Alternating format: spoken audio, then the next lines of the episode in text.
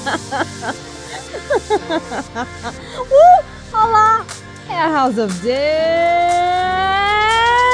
Uh! Oi, gente! Cheguei! Cheguei para mais um episódio do House of Dance. Hoje, novamente, eu não tô sozinha, sempre acompanhada. E quem me acompanha hoje é a Luana Neri, atual bailarina do teatro, do Ballet Teatro Guaíra. E o tema de hoje é um tema sério. Trouxe aí pra vocês, o, finalmente trouxe um tema realmente muito sério, que é racismo na dança. Mas antes, vamos de recado novamente. Eu não preciso, quer dizer, eu preciso repetir porque vocês aparentemente não estão escutando, que é para vocês seguirem o arroba do podcast no Instagram, que é arroba underline House of Dance, porque daí você vai ter as novidades no podcast, nananã, isso é muito importante. Compartilhar o podcast também é muito importante. É, eu vi que algumas pessoas compartilharam recentemente podcast em, em relação a compartilhar as, os posters que eu coloco do podcast. Me marca daí quando vocês compartilham, porque só com o poster eu não consigo ter acesso ao que você compartilhou. Então, além de compartilhar, marca o arroba do podcast quando você compartilhar. Marca o meu arroba pessoal também, se vocês quiserem, se vocês me conhecerem. Se vocês também não me conhecerem, vamos lá me conhecer. E também tem uma coisa muito importante, que é deixar ali pra, pra gente da plataforma, seja Spotify, Deezer, Apple Podcast, Google, aonde você estiver escutando esse podcast, deixar a sua classificação cinco estrelas. Eu não aceito menos do que cinco estrelas, porque eu sou uma mulher de cinco estrelas, entendeu? Então pode colocar cinco estrelas aqui. E também não esquece de colocar notificação no podcast, que tem um sininho ali, aí você aciona o sininho, porque é a forma mais rápida de você receber notificação que chegou um novo episódio do podcast, entendeu? É isso. É um, um sermão, não é nem um recado. Isso aqui já virou um sermão para vocês. Porque, olha, eu quero, eu quero, assim, um milhão de seguidores naquele podcast, naquele Instagram, entendeu? E eu não tô muito perto de um milhão, falta coisa pouca. Mas pra chegar nesse um milhão, eu preciso que vocês sigam esse podcast e compartilhem também. Enfim, hoje vamos começar, senhoras e senhores. E eu até vou colocar um tapetinho de entrada na minha casa nessa house pra essa pessoa que eu tô convidando.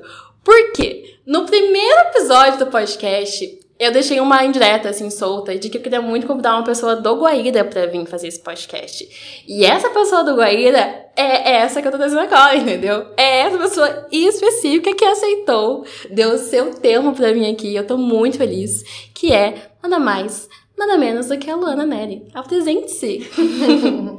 Bom, primeiro eu queria agradecer muito a oportunidade de estar aqui, de ter compartilhado esse momento agora com você e com quem aqui está nos ouvindo.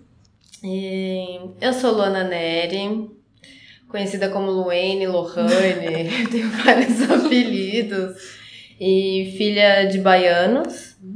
Eu sou paulista, eu nasci em Barueri, só que morava em Carapicuíba e hoje estou aqui em Curitiba. Eu tenho um irmão, é, tenho 29 anos, morei na periferia de Carapicuíba e passei por alguns lugares na dança, passei pelo Balé da Cidade, Divina Dança, Núcleo Mercearia de Ideias, uns jobs freelance para sobreviver. Uhum. e várias audições, várias, até chegar aqui, na Goiânia. Várias audições. Várias, Várias. várias, várias, várias. Bom, para introduzir esse podcast, eu vou começar já com uma introdução um pouco mais longa, porque eu acho que esse assunto pede. É, eu acho que assim, até mesmo a técnica do balé, ela precisou e ainda precisa, na verdade, ser lapidada, para cada vez menos afetar o corpo dos bailarinos. Recentemente, inclusive, eu vi que a ideia de pontas em crianças com menos de 12 anos, ela tá cada vez menos sendo aceita, né? Porque é um corpo em formação e tudo mais. A gente até falou isso no episódio do balé com a Tati. É, essa arte ela está em prática há mais de 100 anos no mundo todo. Não coincidentemente, originou-se na França e tem suas mais antigas origens, mais antigas escolas é, pela Europa, né? Em 2019, só em 2019, foi finalmente feita pontas em diversos tons de pele. Porém, apenas em uma marca, né, no caso. Mas até hoje, professoras têm a audácia de dizer que esse movimento de mudança é desnecessário ou inventado e não condiz com a origem do balé. E graças a Deus que não condiz, na verdade. O balé, na atualidade, ele, na verdade, na sua origem, ele é racista, mas o balé na sua atualidade também é. Acho que podemos começar falando sobre como foi para nós entrarmos nesse universo, tanto do balé quanto da dança, né, no geral, não só balé, como contemporâneo, etc. É, como que foi para você, né, você entrar no mundo da dança, a percepção da diferença entre você e todo o resto? Eu vou falar um pouquinho da minha história, tá? Pode, pode falar. É, a minha entrada na dança foi a partir do momento que a minha madrinha, ela se deparou com uma criança inquieta em casa. Espoleteada. Eu era muito, muito, muito imperativa. E aí ela falou, gente, vocês precisam colocar a Luana em algum lugar, gente. Daí eles falaram, ah, vamos colocar ela na ginástica. Mas não tinha lá na minha cidade, né? Uhum. Aí eles falaram, ah, dança. Ah, vamos colocar ela no balé. Aí eu comecei no balé com 3 anos de idade, né? Era num ginásio esportivo é, oferecido pela prefeitura de Carapicuíba. E foi ali que eu comecei a dar os primeiros passos, né? Então, a partir daquele momento era o início, né? Desse. Como é que eu posso. Desse furacão, né? Porque pra mim dançar, tipo, é altos e baixos, como qualquer outra profissão, enfim. E eu comecei dançando numa salinha comprida, magricelinha, assim. É, o chão era de concreto, não tinha linóleo.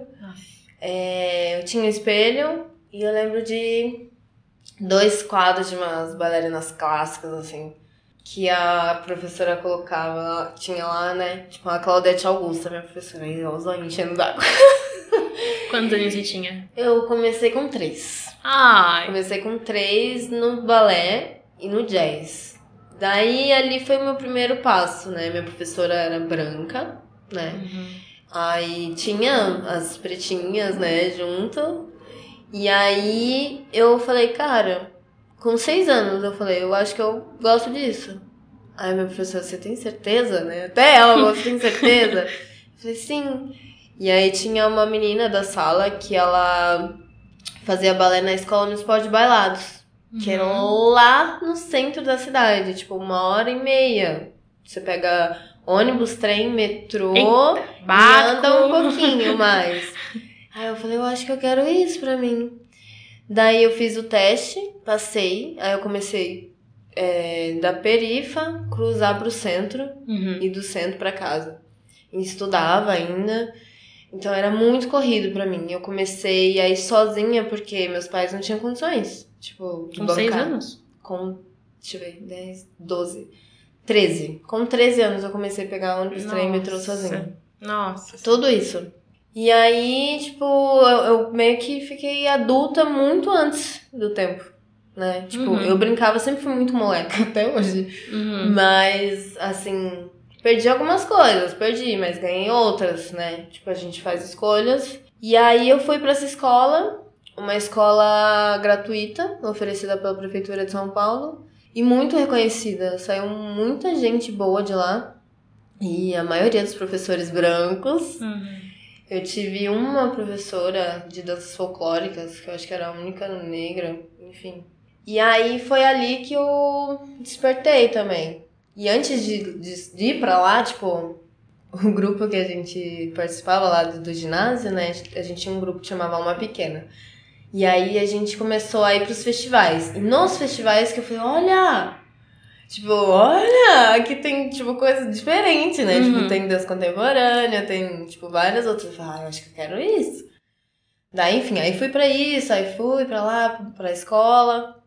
E aí, na escola que a gente vai, né, vendo coisas, aprendendo coisas, vendo coisas que não gosta. Uhum. E eu percebo muito que essa questão de estrutura é muito complicada. Tipo assim, eu já comecei a ir pra lá sem meus pais, né? Aí comecei a ficar adulta antes da hora. E nesse meio tempo, eu vivia com meninas muito ricas, assim. Tipo. É puxado. É, tinha essa galerinha super sem grana e uma galerinha com muita grana no mesmo lugar. É. Então, tipo, era é um choque, né, de É. realidade. Uhum. Tipo, minha mãe me levava, quando ela podia no início com meu irmão, tinha um salgadinho, tipo, eu levava um salgadinho e um refri de pra quando acabasse o balé, ah, que filho, eu amava, né? Uhum. Tipo, diferente de uma. Não sei se não vou falar o nome da pessoa. mas tinha, é, tipo, bailarinas que tinha chofer, velho, que levava, entendeu? E, tipo, é total diferente, assim. Tinha meninas que desistiram porque não tinha condições financeiras de continuar. E outras coisas, sabe? Engravidaram antes. Uhum. Enfim, realidades.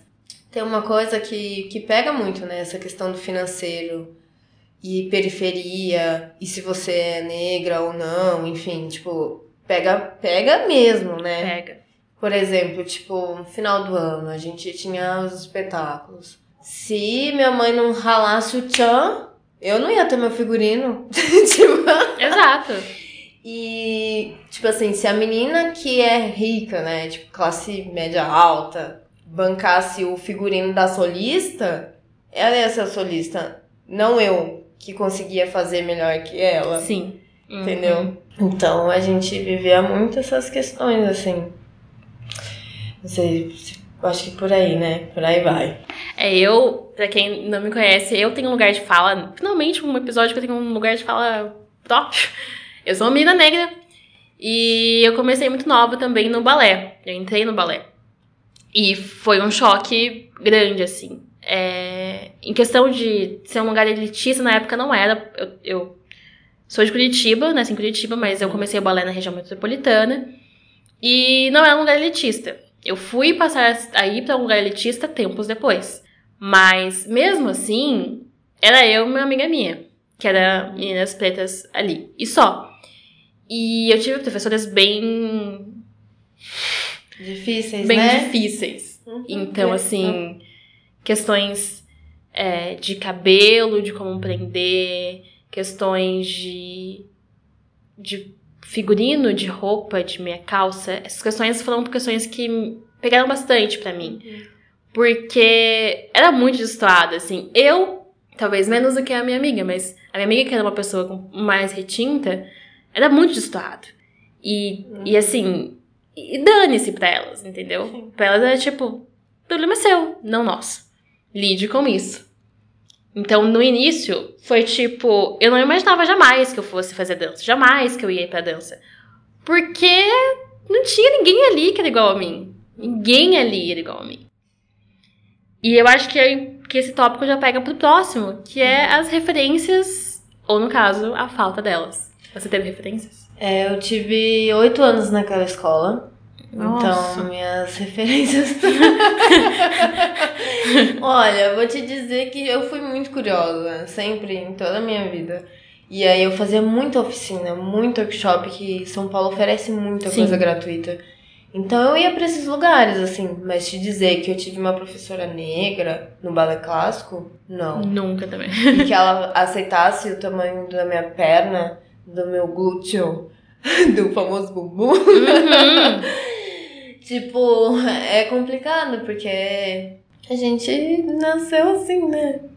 Uhum. Tipo, você chegar, uma pessoa pra você e falar assim, eu quero que você perca essa bunda agora. tipo, Uhum. essa coxa imensa.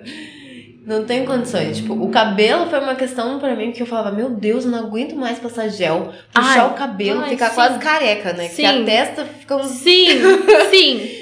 E aí eu falo, meu Deus, eu não aguento mais passar gel, o cabelo da gente estraga, estraga né? Estraga. Mas assim, eu nunca alisei meu cabelo. Aham. Tipo, nunca, nunca, nunca, nunca, nunca. Sempre aceitei ele como ele sempre veio ao mundo. Uhum. E vi várias amigas alisando o cabelo. Tipo, Pra fazer coque. é, sim, ai, mais fácil. É, tipo, a estética. E enfim. Mas sapatilha a gente nunca tinha pintado. Nunca. Tipo, sempre salmão, rosa. Uhum. Uhum. Meia também. Então, basicamente, minhas referências vieram só depois. Depois que eu saí da escola, por exemplo. Tipo. Mentira! Eu tive uma referência antes, que foi o Raimundo Costa. Ele veio trabalhar com a gente. Ele trabalha atualmente no Balé da cidade de São Paulo Hum. e fez uma coreografia pra gente. Então ele foi a primeira, uma das primeiras figuras assim negras assim, foi uau. Isso foi lá naquela escola ainda. Lá na escola, contato com a escola. E assistia muitas companhias. Aí eu comecei a ter as inspirações, assim. Só que, que doido, né? Tipo, eu era muito. Sempre fui, né? Tipo, tem uma mulherada muito pi, né? Pra não falar. Você pode falar a Uhum. palavra? Pode, pode falar. Muito foda, assim. E aí eu falava, cara, eu quero ser igual elas. Sim. E todas as bailarinas do balé da cidade, assim, porque era ali que eu, que eu tinha a minha referência, Diferente né? lugar e tal. Uhum. Aham. E aí tive a oportunidade de trabalhar com o Milton, Milton Kennedy. E ele foi bailarino do balé da cidade. Ele é um Uhum. negro e ele tem um projeto. Ai, pode ser que eu pronuncie errado. Ele vai me matar. a Yodelê Balé, que é uma escola para negros e indígenas que ele tá iniciando, né? Tipo, tá nesse processo, tá correndo atrás, tem uma galerinha muito potente. E esse ano eu dei aula lá, foi muito legal. Enfim, ele é um cara assim maravilhoso. Um dia não sei se você vai conhecer. Nossa, ele, queria né? muito. Mas ele é um amor, é um amor de pessoa, super humilde, super batalhador, e a gente conversa muito sobre essas questões, né, de dança, de ser negro, de oportunidades e. Enfim, ele foi essa minha referência. E teve o Yasser também, bailarino, que a gente trabalhou juntos quando eu fiquei no Balé da Cidade. Um cubano Ah, ferrado, sim, maravilhoso, maravilhoso técnica, maravilhoso como pessoa. Tipo, ele chegava e falava, Luana, vamos pra cima, não sei o que, nananã, não deixa a peteca cair, falava, e eu, né, tipo, acho que a- os meus maiores apoiadores, né, a família, né. Minha mãe foi uma das que mais me falou, ei, não deixa a peteca cair, força na peruca, né. Enfim. E até hoje, né? Tipo, sempre tem, né? Até os amigos que tá dia a dia ali comigo, né? Rô, Lino e outros também que se consideram também. Enfim, a gente também tem outras referências, né? Fora. Uhum. Fora na dança também. Sim, fora da dança. Eu tive um- uma sorte é, de ter conhecido uma das minhas principais referências desde nova. Fui no primeiro ano de balé já. Eu tava. Rolava um festival na cidade onde eu fazia balé. E aí eu vi uma bailarina negra dançando no palco. Com o cabelo crespo dela natural Sendo livre, né? sendo livre. e eu olhei ela no palco, eu lembro muito bem desse dia. Eu tava eu e a minha amiguinha do balé. E a gente olhou pra ela e ficou tipo. Ela vai dançar com esse cabelo? Tipo, isso pode? Isso é permitido? Como assim isso é permitido? A gente foi a primeira vez que a gente passou assim pela nossa cabeça. Porque a gente só vive de coque, né? Exato, exato. Na época era uma coreografia de jazz, de lyrical. E eu acho que é de lyrical, se eu não me engano. E eu fiquei ainda passada, assim, tipo, nossa. Nossa, ela tá, ela tá no palco e as pessoas deixam ela entrar no palco assim. Tipo, ninguém pediu ela, porque essa é a minha mente, né? Aí ao final do, do espetáculo, a gente foi até atrás do palco pra cumprimentar ela. E a primeira coisa que eu falei foi: o seu cabelo é lindo. Ai, isso eu já ouvi. Ah, era eu. Eu já falei, o seu cabelo é muito lindo. E a gente tava, tipo, sorrindo pra ela, sabe, babando. Ela foi muito simpática e falou, ai, o seu também é muito linda, nananã. E eu tenho a sorte de ter aula com ela hoje em dia, Olha. que é a Julia Meireles. Aham. Ela foi uma baita referência pra mim, porque foi ali que eu comecei a pensar, hum, talvez eu tenha uma chance. Talvez isso aí dê alguma coisa, porque eu nunca tinha visto uma bailarina negra dançar em nenhum palco. Depois, mais pra frente, que eu fui conhecer, né, outras bailarinas. Mas ali no meu primeiro ano de balé e tal, eu me sentia extremamente deslocada. E quando eu vi ela, eu falei, ah, tem uma possibilidade ali em algum lugar que eu possa conseguir. Então foi muito importante. Eu também passei por isso. Quando a gente foi dançar em Recife, a gente dançou Carmen, né? Fiz- Ai, sim. Tudo, tudo, tudo. E aí a gente fez aula em um lugar, eu não vou lembrar exatamente, porque eu sou ótima com lugares, nomes e tal. Você viu, né? Que eu, tempo atrás já esqueci. Enfim, pula essa parte. É a Dory. E aí. a Dory da vida real. Aham. E aí, uma garotada, assim, uma garotada, uma garotada. Aí, tipo, veio duas meninas e falaram: O seu cabelo é lindo. O seu cabelo é igual o meu. Ai, sim. Aí começa, né? Aham. Aí ele fala, ah, eu posso tirar uma foto? Você foi, claro, claro que pode, pode tirar foto. Inclusive, não só lá, tipo, a última vez que a gente dançou o Lago dos Cisnes, aconteceu a mesma coisa comigo no lago e em Vica. No Vica a gente dançou em Colombo.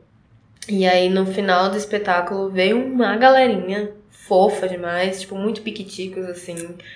E aí eles. Mesma situação. Tipo, igual você. Tipo, olha o cabelo dela, que lindo, cacheado. Uhum. Igual o meu, crespo Uhum. e tal, nananã. E aí pede pra tirar foto e fala, ai, você dança? Eu falei, danço, você trabalha com isso? Trabalho, consegue ver? Consigo. Aí, tipo, né? Aham. E vem várias perguntas, assim, das crianças e é doido, né? Porque eu passei por isso, né? Você passou por isso. E aí a gente, tipo, consegue ver uma luzinha, tipo, cara, se ela pode, eu também posso. Sim. E, tipo, A Júlia, ela até hoje é uma referência pra mim, né? Até hoje eu consigo. Eu tô em aula e tal, eu olho pra ela e, e é aquilo, tipo. Tem aquele, cara, aquele apoio ali, aquela pessoa que tá ali, que, que, que caminha também comigo, que já passou por alguma coisa igual a minha, sabe? referência. Referências, vai né? tornando referência. Vai tendo referência. E vai abrindo caminhos, né? Sim. Enfim. E. Vai, né? Bom, é, a gente teve poucas referências, por mais que tive- que eu tivesse desde o início, né? Depois dela eu não vi mais ninguém. Sumiu, assim. Foi ela, uma luz no fim do túnel que foi-se, assim. Porque depois dessa, eu continuei no balé, continuei fazendo dança. Mas as referências, elas não chegaram até mim. Mas o que chegou foi tratamentos que são diferentes. O que chegou não foi as referências, assim, o racismo. É. É, essa parte é. E que é uma coisa que eu percebi desde, desde bem, assim, do início, assim, uma exclusão mesmo por parte dos professores coreógrafos, diretores, lugares. Uhum. Você passou por alguma diferença? Isso é uma coisa que eu falo muito com meu amigo, né? O Rodrigo Leopoldo. Sim! A gente Ele é é, maravilhoso, gente. amigos há muitos anos. E a gente sempre chega nesse lugar e minha mãe sempre falava isso pra gente, tipo, mano, vocês já são pretinhos. Vocês já vêm da periferia. Se vocês não andar arrumado e não der mais, Sim. mais que os outros, não tem condições. Tipo, pra conseguir tentar ser visto, né? Enfim, vai além do talento também, né? Tipo, Vai. você tem que se matar. Uhum. Enfim. Mas essa questão do racismo é uma coisa muito complicada, né? Que ainda a gente vive muito escrachado e para alguns é uma coisa mais velada, para outros é uma coisa escancarada. Eu vivi algumas coisas assim, bem trash, assim. Tipo, eu vivenciei um momento que minha primeira colocada de trança Ah, é sempre uma questão. É, é, eu nunca tinha colocado tranças. É, foi engraçado porque assim, eu não sei se você já colocou, Já. mas dá um negócio, assim, um poder. Um empoderamento. Aham. é tipo muito doido, além de você se achar, né? Aham. Aham. Dá aquela, tipo, Enfim, meu. Dá um up, assim. E aí eu tava curtindo muito, muito, muito. E aconteceu uma situação de não trabalho com nomes, tá? Mas. Não trabalhamos aqui também com nome. trabalhamos gente. com nome. Com fofoca sim, com nomes não. né? E aí uma pessoa chegou pra mim e falou assim: "Nossa, você tá muito estilizada, muito africanizada.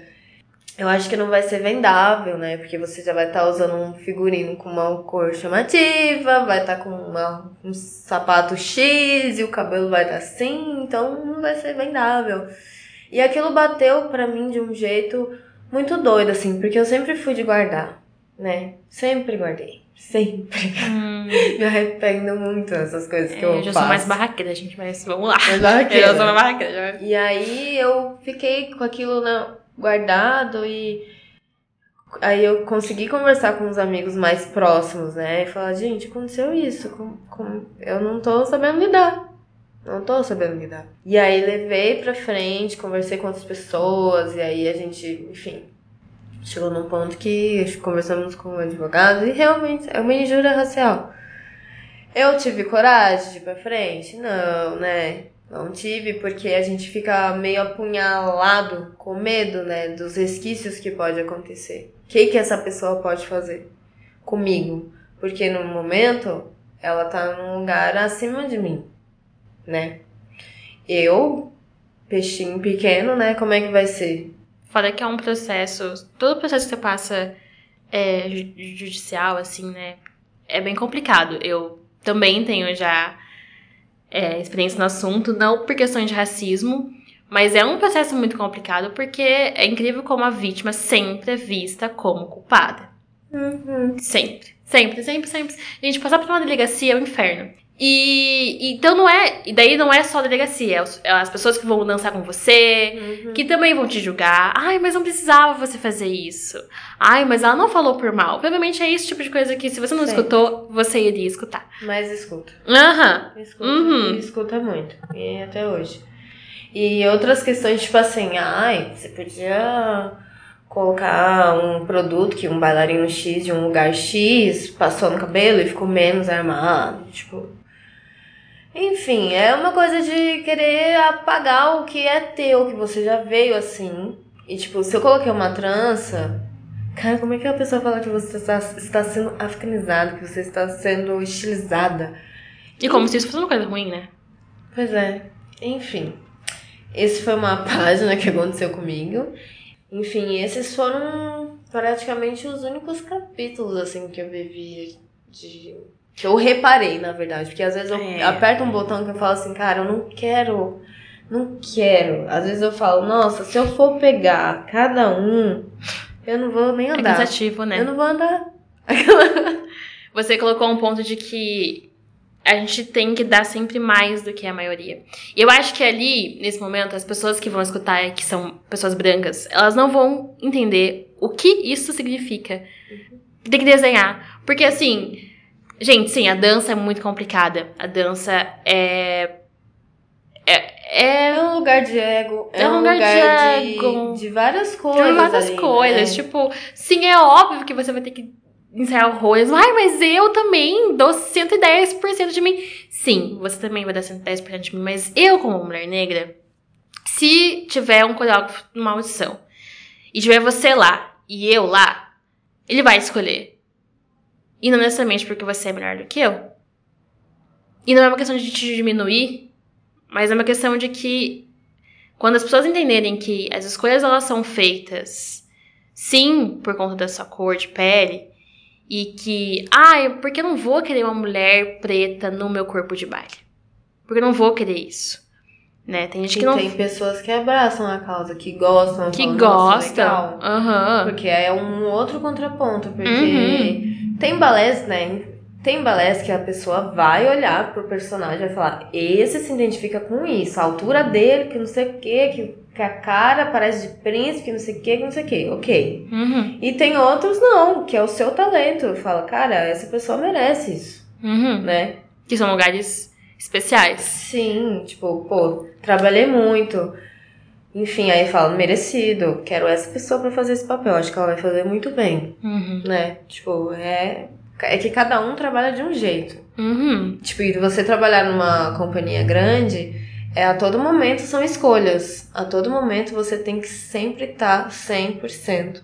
Tipo, é uma luta, tipo, de egos, enfim, é uma loucura. Você tem que estar muito firme, assim, mentalmente, fisicamente, porque tem, tem de tudo, né? Tem de tudo. É, tem de tudo, assim. Eu nem vou entrar na questão de ser elitista, porque eu acho que eu vou fazer um EP só pra falar sobre isso, porque vai longe, assim. É, porque eu sei muito bem a experiência de você estar trabalhando num lugar que é elitista. E, E- quando você não está. E quando você não está. São... Nossa, é Eu- outro mundo. Eu passei pelos dois, né? Aham. Tipo, companhia independente e companhia estatal. E são outros Perrengues, mundos. perrengues e não perrengues, É, né? tem que ter uma saúde mental que tem que estar em dia, uma terapia em dia que você tem que ter ali, que é babado. É, quando eu vivia em companhia independente, era uma loucura. Eu tinha que dar muita aula, fazer vários eventuchos, desde DVD do Leonardo até foto da Boticário e dançar de noite com a galera do burlesco, entendeu? Até, até tipo, enfim. E até trabalhei com teatro de bonecos, eu fiz de tudo, assim, praticamente, sabe? Dançar na festa de um moço de 50 anos com, é, com bexiga em volta, sabe? Uhum. Enfim, com peruca branca. E, sei lá, tudo isso para não parar de dançar, tipo... Uhum. Você vai, faz de tudo para você continuar dançando. Você praticamente paga para você dançar numa Uhum. companhia independente. Tipo, eu vivi numa companhia independente que o dinheiro do cachê dividido para todos não dava nem um mês de trabalho. Sim. Então, tipo, por isso que a gente tinha que se desdobrar em milhões. Uhum. E aí, quando você tá numa companhia, né, tipo, Vale da Cidade, Guaíra, Companhia de Manaus e outras tantas, tipo, você tem um suporte muito grande, né? Tipo, enfim. Aí a gente vai pra vários lugares, né? Uhum. Mas enfim, por aí. Aí você tá abraçada, pelo menos você tem um salário que você fala, meu, eu vou ter esse salário, eu vou ter garantia que vai chegar comida, vou pagar contas e tudo mais. Enfim. É, e daí quando você é, tá em um lugar que é elitista, você percebe que o quanto, falando com as pessoas, né, o quanto tem gente que não tá pensando nem. Isso nunca vai passar pela cabeça da pessoa. Como é que eu vou me virar amanhã? Uhum. Tipo, não passa, assim. E eu, tipo assim, eu quando entro em todos os lugares, numa companhia independente, numa companhia grande, eu penso muito, tipo, qual é o meu papel de estar nesse lugar? Tipo, eu quero ser só mais um que quer levantar a perna? Que quer dar 300 mil piruetas? Tipo, não, né? Não é quantidade, é qualidade. Uhum. Mostrar pras pessoas, tipo, o poder da arte, né? Tipo, muitas pessoas, muitos amigos que viviam muito mal, tipo, pessoas que viveram nas drogas, se perderam e tudo mais. Muitos vão pra dança e se encontram, né? E sai e vive bem e se sente bem. Porque a dança é, é muito. É, pra mim, tipo, dança vai além de terapia, é, saúde mental, é, entretenimento. Enfim, é muito, muito, muito amplo. E eu Uhum. gosto de, da dança por, por conta disso, né? De colocar pra fora pros outros. É, como é que eu posso te dizer? Olhar de uma maneira que toquem, né? Eles. Se identifiquem também, né? Sim. Ai. Acho que é o trabalho que a, que a Ingrid Silva, que é uma Uhum. pessoa que eu nem, nem. Gente, se um dia eu fazer um podcast com ela, vocês podem saber que eu vou ter zerado a vida, entendeu? que é uma referência incrível. O trabalho que ela fez das, das pontas, das meias, calças, de diversas colorações, pra algumas pessoas pode não significar nada. Mas assim, se você olhar pra, pra, pra dança, é, principalmente pra danças que são mais acadêmicas, eu acho, né? Aqui a gente não tá incluindo um vogue, a gente não tá incluindo um samba, a gente tá incluindo pra danças acadêmicas. É muito difícil a gente encontrar a gente na dança. E essas coisas que ela fez, esse movimento que ela fez, é pra isso, pra gente se olhar, pra gente se identificar, pra gente se encontrar na dança. Pra gente conseguir olhar em volta e encontrar um pouquinho da gente dentro de todo esse universo que, na maior da- das vezes, não tem nada a ver com a gente. Então é um, é um trabalho muito importante. Só que quando não tem nada a ver com a gente, quando a gente não se encontra nesses lugares, pega muito. E pra mim, pegou muito na autoestima. Ai. Pra mim, eu acho que pra muita gente também. Porque, gente, a gente não se encontrar nos lugares, não ter referência, sentir sozinho, é, sentir que não tem nada a ver com a gente, aquilo que a gente tanto ama e tanto quer, influencia diretamente em como a gente vai se sentir dançando, em como a gente se posiciona no palco. E. Bom, Eu falo. vai, fale. É que assim, tipo, tem muitas pessoas que vão querer o teu pior, cara. O teu pior. Tipo, eu, eu tive uma professora que aquilo pra mim não era uma professora. Pra mim aquilo era um demônio. Ah, conheço vários. Entendeu? tipo assim, a pessoa. Uma coisa é você fazer uma crítica construtiva pra um aluno. E outra coisa é você es- acabar com a vida, o sonho de uma pessoa. Tipo, eu tive uma professora que ela deixou várias amigas minhas depressivas. Hoje eu tenho várias amigas que estão tomando remédio. Pô, isso pra mim é uma coisa que me deixa assim muito chateada, né? Porque eu, eu sou uma das únicas da minha turma que continua dançando. Tipo, se não tivesse essa pessoa desse jeito, elas iriam além, né? Tipo, não pode ser que não estariam dançando, mas poderiam estar envolvidas com alguma coisa próxima da dança, né? Uhum. Enfim, aí a minha mãe sempre fala, minha filha, gente pra te criticar vai ter várias. Então, põe o pé no chão, ela fala, ajoelha, reza e manda ver, esquece tudo, porque se é isso que você quer, vai até o fim. Né? Tipo, minha mãe, ela. Cara, é uma baiana retada, eu chamo ela de Mary Jane. Mas o nome dela é Maria. E aí eu falo, nossa, se não fosse ela, cara, eu não estaria aqui hoje não, porque ela e todo mundo, né?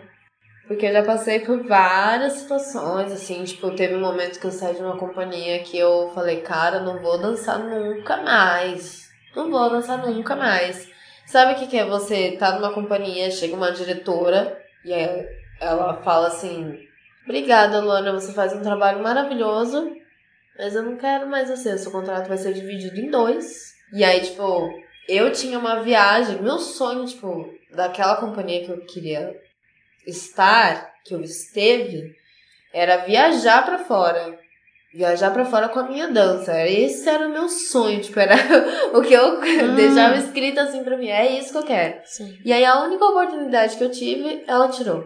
E tantas outras coisas, porque era uma coisa, uma briga de egos, né? Quando você tá numa companhia grande. Então era uma pirralha. Era uma pirralha, sabe? Nossa, tá chorando aqui, cai no tudo lágrima. E aí eu consegui um lugar muito bacana. Que eu sugava tudo, né? Tipo, quando você é peixinho pequeno, você fala, olha isso daqui, olha isso daqui. Ah, vamos aprender um pouquinho mais desse. E essa pessoa te ajuda, essa sim, essa não, essa não quer nem olhar pra sua cara, enfim, você vai aprendendo. Sim. E aí, teve um cara de fora que foi coreografar. Né, a gente tinha contato com pessoas de fora e eu não falava inglês, falava nada, né? Uhum. E aí ele veio, gostou de mim. Ele gostou, falei, eu quero aquela menininha lá no fundo ali, ó. Nossa. Eu quero ela de segundo elenco. Imagina, com uma mulherada de 30 anos, 34, 35, maduras, que fazem os papéis principais e tal, ou uma Uhum. coisa dessa. Então, tipo, aquilo pra mim foi tipo. "Ah, Eu Sim. vou, eu vou, eu vou, eu vou conseguir, tipo, não. E, e aí, nisso, tipo, essa idade dos 18, assim, é uma coisa muito louca. Pelo menos pra mim, foi tipo, você tem autonomia, não tem autonomia. Tem medo, não tem medo. Ai, vou, não vou. Fica uma coisa tipo on-off, on-off, on-off. Eu falo, ai. Enfim, aí eu consegui esse segundo elenco. Daí ensaiei, ensaiei. Aí quando era pra dançar, a moça me tirou, a diretora. Daí aquilo pra mim foi o fim. Foi o fim pra mim. Eu falei, caramba, velho. Tipo, Porque é uma expectativa, né? É um sim. sonho que. Você deve estar pensando naquele momento, tipo, agora vai, meu, agora eu vou Sim. conseguir aquilo que eu E quero. teve outra também que gostou muito de mim, sabe? E aí, tipo, cara, eu fui engolida. Porque assim, só mulherona, tipo, fodona, assim, dançando do meu lado. E eu assim, tipo, meu Deus. Uhum. Uhum. Será que eu vou bancar isso tudo? tipo, mas é uma coisa que você vai construindo, né? Sim. Tipo, você vai construindo sua identidade, você vai construindo tudo que você. Tudo que você vai passando, você vai guardando suas, suas figurinhas todas, vão colando em você e você vai se tornando o que você é. E aí, tipo, quando eu saí dali, minha estrutura mental foi ao chão. É, imagina, meu Deus. E aí eu falei, cara, fiquei, juro pra vocês, fiquei cinco meses em casa, não conseguia nenhum emprego. Nenhum emprego. Eu fiz audição pra musical. Eu cantei, nem cantava. Cantei, fiquei, passei até o fim. Eles falaram assim: ah, a gente vai te chamar até hoje. Até hoje uma Ai. ligação dele. Então a gente não vai te ligar. Até hoje não ligaram. e aí fiz a audição na Débora Coker, fui até o fim, coloquei pontas, não fazia pontas mil anos. Meu Cheguei Deus. até o fim. Aí uma conhecida passou, a Marina na época, a Teixeira, que também dançou no Guaíra comigo. Fiz milhões, fiz da Cláudia Palma, fiz da do Cisne, fiz da São Paulo. Nossa, nossa, nada, nada, nada. Parece que o tempo fechou e Acabou nada, nada rolava, nada rolava, nada rolava. E aí eu fui pros eventuchos, entendeu? Aí nos eventuchos você se acha, porque ali tá todo mundo no mesmo barco. Todo mundo fudido. Sim, mas ali não tem tanto essa questão, assim, de, Sim. de racismo e tudo, essas coisas. Nem assim. de ego, nem de nada.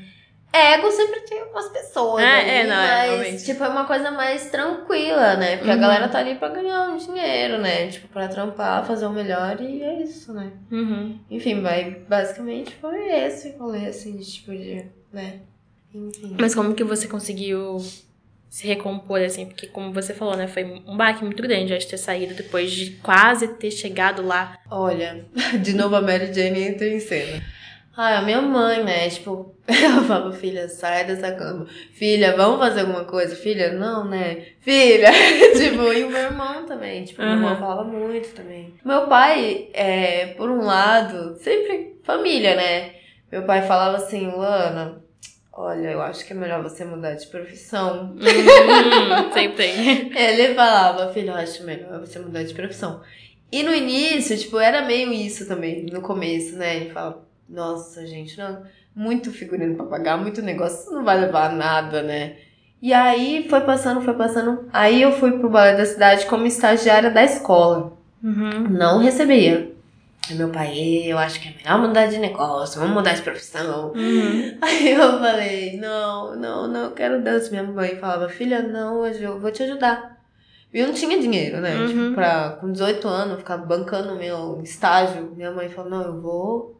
Né? Minha mãe e meu pai, eles estudaram, meu pai até a terceira série, minha mãe conseguiu o segundo, o terceiro completo Uhum. ensino médio completo. E assim como meu irmão de colo, né? Uhum. Foi uma loucura. E ela sempre é operadora de máquina e meu pai motorista, né? De caminhão. Uhum. Então era uma coisa menina, era um sufoco, assim, muito grande. Daí ela falou: Não, eu vou pagar essa passagem. Você vai, você vai, você vai conseguir seu estágio, você vai. tá bom, levava marmita, né? Enfim, aí eu comecei lá muito. Assim. A gente vai indo com calma, vai com medo, né? Tipo, Sim. meu, olha essas pessoas, cara, Sim. olha esse lugar. Tipo, aí você vai convivendo, fala, gente, é igual eu, caga igual eu, come igual eu, Aham. toma banho também, compra. Enfim, tudo igual, não tem como. O que muda é que uns trabalham mais, outros trabalham menos, outros já vieram com talento de excesso e, e outros vão trabalhando mais. E aí foi lá no balé, nessa retomada, que eu dei uma alavancada, assim, né? Tipo, depois do balé. Calma aí, que agora eu fiz todo um rebolejo, né? Calma, calma. Aí fui. Vamos voltar para o momento cronológico, que a Lona toda atrapalhada. Passei pelo balé, fiquei desempregada, fiquei seis meses. Aí fui pros eventuchos. Aí que foi a subida. Que foi Sim. quando eu, voltei a trabalhar com Bon Giovanni. O Luiz Fernando Bon Giovanni. Bon Jo, ele me conheceu quando eu tinha 14, 15 anos, que é o atual diretor do Guaíra. Sim. Sim, ele mesmo. Daí ele fez uma coreografia pro CBJ, que era o corpo de baile da escola. E aí Aham. foi ali que ele me conheceu. Pulando, vamos voltar agora, né? Aham. Pra 2014. 2014, uma turma sem dançar, né? Aí eu, escuta, vocês não querem dançar, não? Tô aqui pra montar uma coreografia, tal, tal, tal. Eu falei, quero. Uhum. Quero. Não ganhava nada. A gente dividia a bilheteria em. Cara, a gente era, acho que mais de 10. Nossa. Aham, mais de 10. Eu acho que é. é.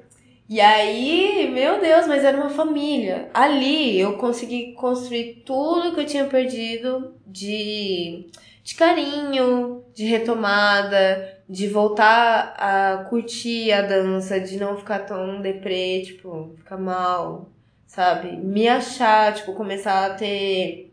Como é que fala? Essa, essa vontade, né? Tipo, voltar a ficar on, né? Sair do off. Uhum. E ali na Vila Leopoldina a gente dançava, fazia aula, eu dava aula também, a gente se revezava, porque companhia independente é outro rolê, né? E aí a gente viajava pro interior bastante pelos projetos que tinham lá em São Paulo, né? As leis de incentivo. E ali que eu comecei a voltar. E aí fiz vários eventos, vários. Aí teve um que alavancou minha vida de pobre no momento, que foi a, o Boticário na Dança. Ai, Nossa. sim, sim, sim, conheço. O Boticário na Dança me tirou das, Da sarjeta. da sarjeta, praticamente, né? Aí eu ganhei, tipo, 5 mil, assim, eu fiquei, nossa, meu Deus, que ótimo, porque eu tava precisando muito, muito. Comprei meu primeiro carrinho lá com a minha mãe.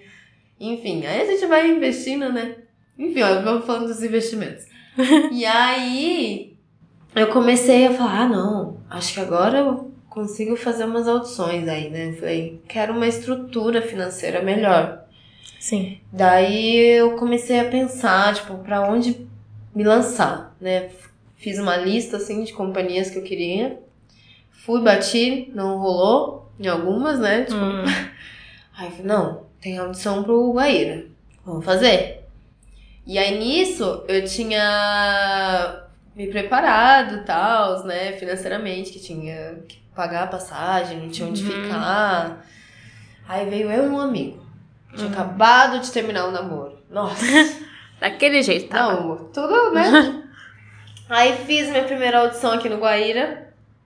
Fui até o fim, mas também com uma cara, menina, de nossa, de ódio, de ódio mortal, assim.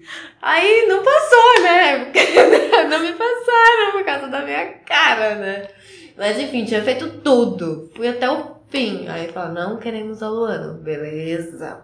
Voltamos pra Carapicuíba, né? Nossa. Aí, beleza, voltamos pra Carapicuíba, fiz o teste da ETEC, que é um curso técnico que tem, né? Aí eu falei, ah, vou estudar fotografia, vou, pa- vou deixar a dança em segundo plano. Uhum. Quem, quem, quem Quem? vê pensa, né, que vai conseguir. Aí tentei, aí fiz a prova, tirei uma nota muito boa, nem tava estudando, né? Aí falei, agora, vamos mudar de profissão. Aí... Agora vai. E aí eu acabei fazendo mais uma audição pro Guaíra. O Guaíra tinha fechado e tinha reaberto, né? Falei, não, vou fazer de novo, né? Vamos ver o que, que vai dar. Aí fiz a audição. Aí tinha, acho que cento e... Não lembro exatamente o número, mas era mais de 150 mulheres pra 12... Não, Nossa. 11 vagas. Nossa. É, por aí. Posso ter feito alguma conta errada. Ou é 11 ou é 10.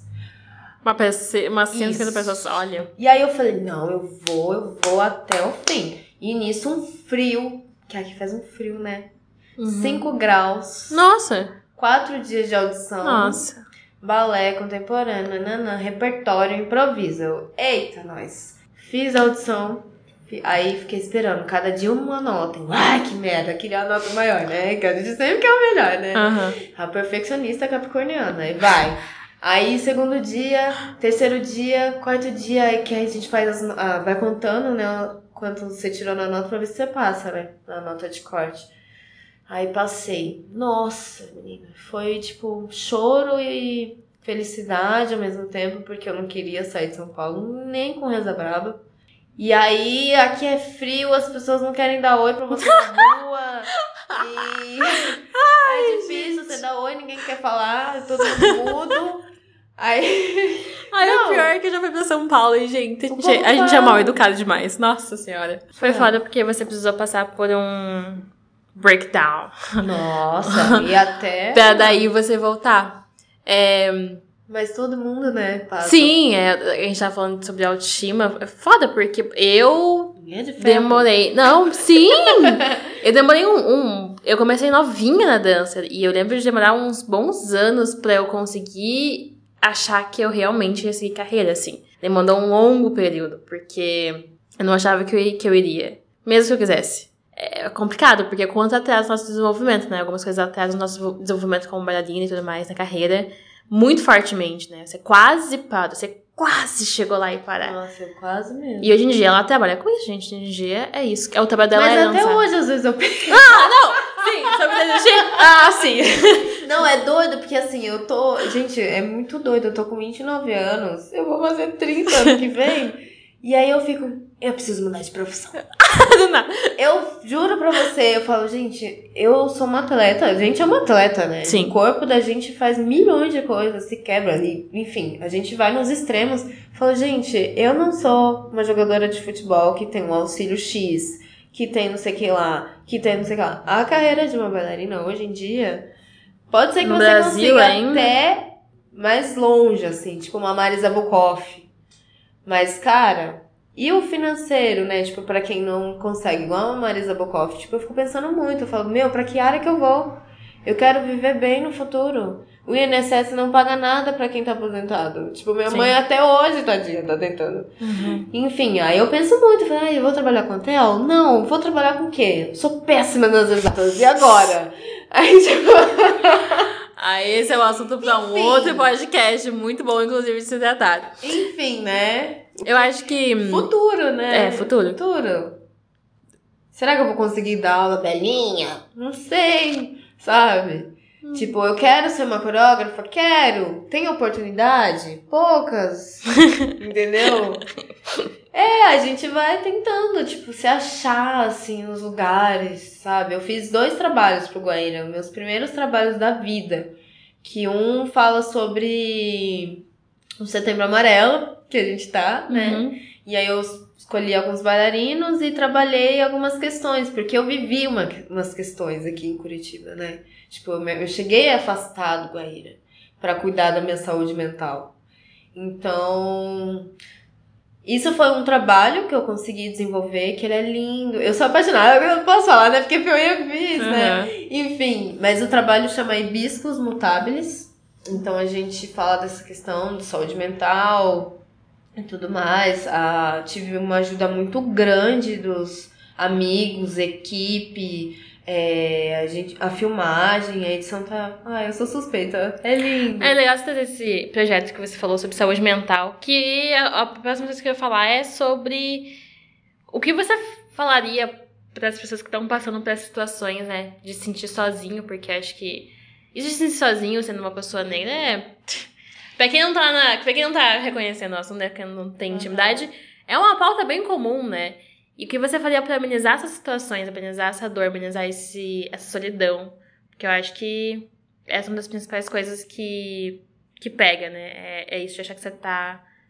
Que é só você que passa, que é só você que tá ali.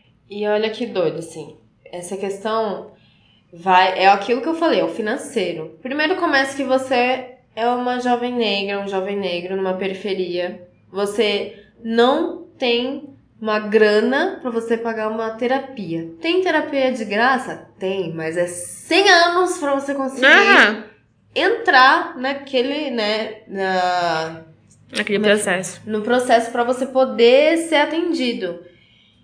Então, tem várias coisas assim, né? Tipo, primeiro que você vai perceber que tá acontecendo com você. Muitas vezes você consegue entender, tipo, ai, tô triste, ai, tem alguma coisa estranha, tô ficando triste muitos dias, hum, mais estranho ainda. Então, vamos procurar uma ajuda? Legal. Ou se tem um amigo do lado que olha pra você e percebe, fala, cara, tem alguma coisa estranha com Morgana, velho. Tipo, Morgana, vamos, né? Vamos ver o que, que é isso? Uhum. E tem outros que são assim, a pessoa vai, tá num grau que aí ela acaba se desconectando total do mundo e perde toda a noção do rolê e não consegue se cuidar, e não consegue falar, e não consegue, né? E muitos acabam se suicidando, né? Sim. Enfim, é muito, muito, muito delicado. Mas eu acredito que essa questão do financeiro para as pessoas negras e periféricas é uma grande questão a ser pensada, né? Tipo, se a gente for colocar na caneta quem morre mais são os negros, né? São os negros por vários motivos, né? Um, por achar que é bandido, né? Que tudo. A pessoa olha e fala, é bandido. Pum, mata. Fácil. É, o George Floyd, né? A gente tem a história dele também. E essa questão também da saúde mental. Então, são várias, várias, várias, várias, várias coisas, né? Tipo, que envolve. É porque a dança já é muito meritocrática, né? E é isso, gente. Não é só você se esforçar que você consegue. Se você se esforçar e você tá 100 metros mais longe que, que eu, não vai ser só o meu esforço que vai me deixar 100 metros igual a você. Entendeu? Então, tipo. E aí as pessoas, elas, é isso que as pessoas não catam, assim, tipo, ai, mas eu também sofro, eu também passo por perrengue e tal. Tá, mas gata, tipo. Tu provavelmente vai ter um- uma estabilidade financeira, provavelmente. Sim. Melhor que a minha. E ali já é uma grande coisa, já muda muita coisa na visão de como você vai seguir o seu caminho na, na dança, né? E tem uma coisa também que, tipo, as alianças, né? É muito doido, assim, tipo. Eu tenho algumas pessoas que eu nunca, nunca, nunca deixo de falar. Que são amigos negros, Hum. periféricos igual eu. Então, tipo, é uma, uma aliança. Tipo, eu converso muito com, com o Danilo Nonato, com o Rafael Abreu, com o Rodrigo Leopoldo, com a Dai. E a gente sempre pergunta das questões, como que tá as coisas na dança. Tipo, a gente sempre, sempre tá se falando. Então, eu acho que é legal você, que é negro ou negra, tipo, ter pessoas Negras que estejam com do você. teu lado. Uhum. Ou procurar estar perto de pessoas também. Enfim.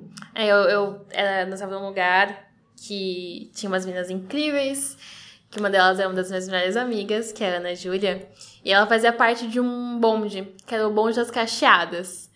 E, meu, é isso, sabe? É você encontrar pessoas que, que elas são incríveis. É, a Luna conhece elas. E o Bonde das Cachadas é muito, foi muito bonito quando eu vi elas juntas, se unindo, se apoiando, a, irmã, a irmandade que elas têm, sabe? Porque você que é uma pessoa negra, procure isso. É difícil? É difícil. Às vezes você não tem ali na sua vista parte de você, às vezes você não tem na sua vista parte de você. Uhum. Mas, cara, hoje em dia a gente tem internet, hoje em dia a gente tem como utilizar referências longe da gente. Uhum. Pegue isso, se agarre nisso. Igual a. Ai, gente, eu sou péssima com o nome. O novo filme da Pequena Sereia, né?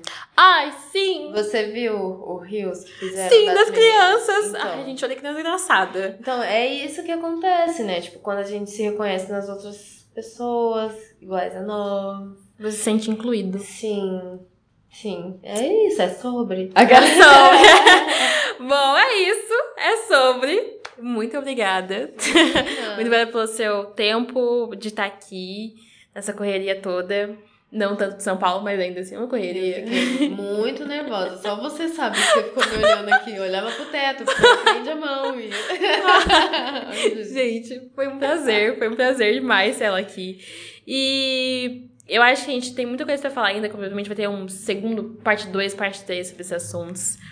Quem sabe eu traga outras pessoas pra uma roda de conversa maior, pra gente trocar mais experiências, que eu acho que vai ser super importante. Aham. É, E hum, esse EP foi especialmente pra Luana, foi feito pra ela. meu Deus. Mas os próximos a gente vai juntar uma galera. a gente vai estar- juntar uma galera pra fazer. É, mas traz pra gente, então, as suas redes, pode se despedir da galera, falar onde a gente pode te achar, o que você quer que a gente procure, né? Então, referências, enfim. Uhum. Primeiro eu queria falar, eu, eu sempre falo isso, é o meu bordão. É um prazer inenarrável estar aqui, ter falado muito de mim, ter me, né, colocar aqui para todos os ouvintes, né, a minha história e tentar, né, tipo, dialogar com as pessoas, que elas consigam se achar ou entender ou tentar melhorar o ser que ela é, né? E dizer que, gente, a vida tá aí pra ser vivida, a gente tem que ir atrás dos nossos sonhos, não é fácil, não é fácil, mas a gente tem que ir fundo, né? Uhum. E eu tenho Instagram. eu tenho dois, na verdade. Eu tenho Luana Neri, que é Luana Neri, N-E-R-Y, e tem underlines no final, que eu acho que são dois. Uhum. E o de fotografia é 27 luas. E dizer que, deixa eu ver. Ah, eu posso falar de referências de filmes? Pode falar o que você Que quiser. Pode, Tudo, pode. né? Qualquer coisa. Qualquer coisa, tudo. quiser, pode ficar à vontade. Tá. Tá. É sua. O do trabalho que eu fiz. Ah, eu vou falar para as pessoas assistirem. Sim, tá sim. Bom? Tá no YouTube, no Balé da Cidade. Oh, olha, Balé da Cidade. Opa! no Balé Teatro Guaíra. Tem o Hibiscos Mutáveis. E tem o Mata Burro, que é o outro trabalho que eu fiz, que é um trabalho de pontas com dois meninos. Um é o Rodrigo Leopoldo e um é o Lele, o Leandro Vieira. E filme que eu amo, eu amo o desenho, né? Mas o, o trabalho de Hibiscos Mutáveis, eu pesquisei bastante o Coringa, né? O que saiu agora. Uhum. E gosto demais do Tim Burton. Mas Sim. aqui o Tim Burton não entra no trabalho, tá, gente? Enfim, é ma... E também Pantera Negra, mas. Ai. Pantera Negra é tudo pra mim. Uhum. Eu tô louca pra já sair a Pequena Sereia pra me assistir também. Uhum. Que, nossa, eu vi aquele Rios. Pra quem não tá sabendo, gente, saiu um Rios recentemente de as meninas negras olhando, crianças assim, olhando o trailer da Pequena Sereia. E ai, gente, chorei É que lindo. nem uma desgraçada. É lindo. E tem o lado ruim, né? Que o povo já tá criticando a moça, né? Aham, O aham. povo é terrível, O né? povo é péssimo, Enfim. péssimo. Ah, eu queria agradecer a minha mãe, meu pai, aquela minha mãe Maria Nery, meu pai Ednilson, meu irmão Lucas, o Danilo Nonato, o Rafael Abreu, o Rodrigo Leopoldo, todos os meus colegas de trabalho, os amigos de Carapicuíba. Tem uma lista imensa. E você que tá me ouvindo agora, um abraço imenso. E é isso, até a próxima. Rodrigo Leopoldo está convidadíssimo para vir para esse podcast, assim, deixando, já deixando pro universo, que assim que puder, A galera de Carapicuíba em peso. em peso, em peso. Caravana de Carapicuíba pode vir pra cá. Bom, você ouvinte, obrigada por escutar até agora. Você também vai me seguir, porque não é só no arroba do meu podcast, eu quero um milhão, é no meu arroba também. Eu tô bem próximo de chegar a um milhão, falta só um milhão. Mas certeza que com você indo lá seguir, vamos chegar mais perto. Com o seu voto, o meu voto e o voto da minha irmã já são três votos, entendeu, gente? Então vão lá, sigam o meu arroba, é arroba morg.mor. É, e muito ter assistido até, aqui. De referência, eu acho que eu queria deixar uma referência que, sei lá, vamos, vamos uma prima da, da Luana. Vamos. A dela foi ótima. Uma suposta prima da Luana. É uma mulher incrível, porque. eu- Até eu acho que é. até, eu juro você. Porque ela foi a mulher que me fez desco- me descobrir como uma mulher negra. Então eu tenho um carinho enorme por ela. Que é a Nathalie Neri, gente. Vão lá. É Nathalie com Y e Neri com Y também. Ai, tem uma cantora maravilhosa também. Quem? A Bia Ferreira. Gente, ela é incrível. Ela é aqui de Curitiba. Ela é maravilhosa. Ela é daqui de Curitiba. A Bia Ferreira é daqui de Curitiba. Então, eu sei, acho que ela é de Curitiba. Eu posso estar falando merda, gente. Se eu estiver falando merda, me corrija. Depois a gente pesquisa. Aham, mas ela também é uma maravilhosa. Nossa, maravilhosa. Que ela tem uma música chamada Cota Não é Esmola, é, né? exatamente. É, Cota é um outro papo que a gente pode deixar pra um outro dia que também entra ali Sim, muita coisa, assim, sim. né? O quanto, cotas para companhias de dança. É, eu só... Ah, eu entrei como cota no Balaguaíra. Ah, então, olha, olha, Uhum. gente, como é importante. E, e hoje em dia ela chega numa companhia, e vê, numa escola e vê crianças se olhando nela, né? Assim como eu, né? Enfim, enfim. Eu. Deixar vai longe, se né? deixar, vai, se deixar, eu vou, entendeu, gente? Eu vou me despedir de vocês. Agradecer a, a, atenção de vocês até agora, né? Esse podcast feito com muito carinho. E esse é um assunto que eu queria trazer fazer bastante tempo, assim, porque me atravessa muito. E eu espero que cheguem a mais pessoas esse, esse podcast, chegue a mais pessoas essas reflexões. E pra você que é uma pessoa negra, cara, eu espero que eu tenha te confortado. Porque eu precisei desse conforto há 5, 6, 7 anos atrás. E eu não tive. Então, muito obrigada. Você que dança. Você que dança. Dança na vida também. Aham. Mas é isso. Muito obrigada. É, beijos. Tchau.